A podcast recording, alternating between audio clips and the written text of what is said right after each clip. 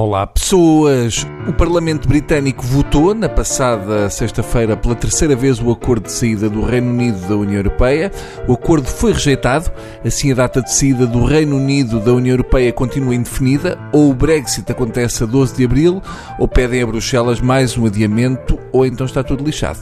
Eu gostava de ver o bar do Parlamento Inglês. Eu acho que passa também muito por aí. Eu espero que não se tenham esquecido de mudar a hora do vosso relógio para a hora de verão, que é para não perderem este magnífico magnífico tubo. Uh, eu prefiro a mudança para a hora de verão do que para a hora de inverno, porque como saltamos uma hora para a frente, sempre é menos uma hora que perca ver os programas da nossa televisão na noite de sábado. Para pessoas como a minha avó, esta mudança de hora é muito importante, porque é aquele dia do ano em que a sua fé no divino é reforçada. Ontem ligou-me a dizer: Olha, Bruno, o computador do teu sobrinho e o meu telemóvel adiantaram uma hora sem eu lhes mexer. Depois ainda há quem não acredita em milagres e no Senhor Deus que todas as coisas fazem, mas não sei que. Amém chupa. Mas vamos à temática da semana. Segundo soube, a Primark vai lançar uma coleção de roupa da Guerra dos Tronos. Que loucura! Mas faz sentido. Já tinham as aberturas das lojas que causavam quase tanto sangue como a saga da Guerra dos Tronos.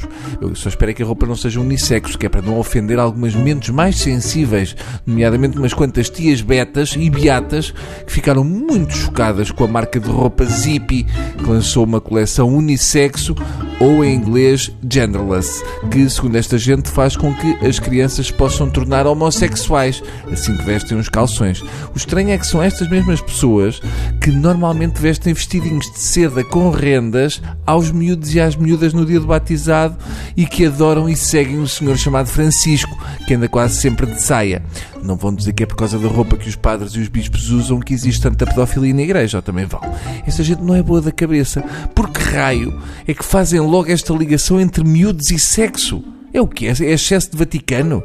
Realmente a roupa é um perigo. Eu já senti a minha sexualidade posta em causa quando vesti umas calças skinny que me apertavam tantas almôndegas que fiquei com a voz da Tonicha. E quantas vezes calcei umas galochas da minha irmã e comecei logo a cantar o I Will Survive. Só vejo betas do CDS nas redes sociais muito preocupadas com esta roupa dos filhos, mas não dizem nada, nem torcem o nariz quando veem os maridos com calças de pinças vermelhas e sapatos de berloque a dizerem aos filhos: Ah, Salvador, venha cá, querido.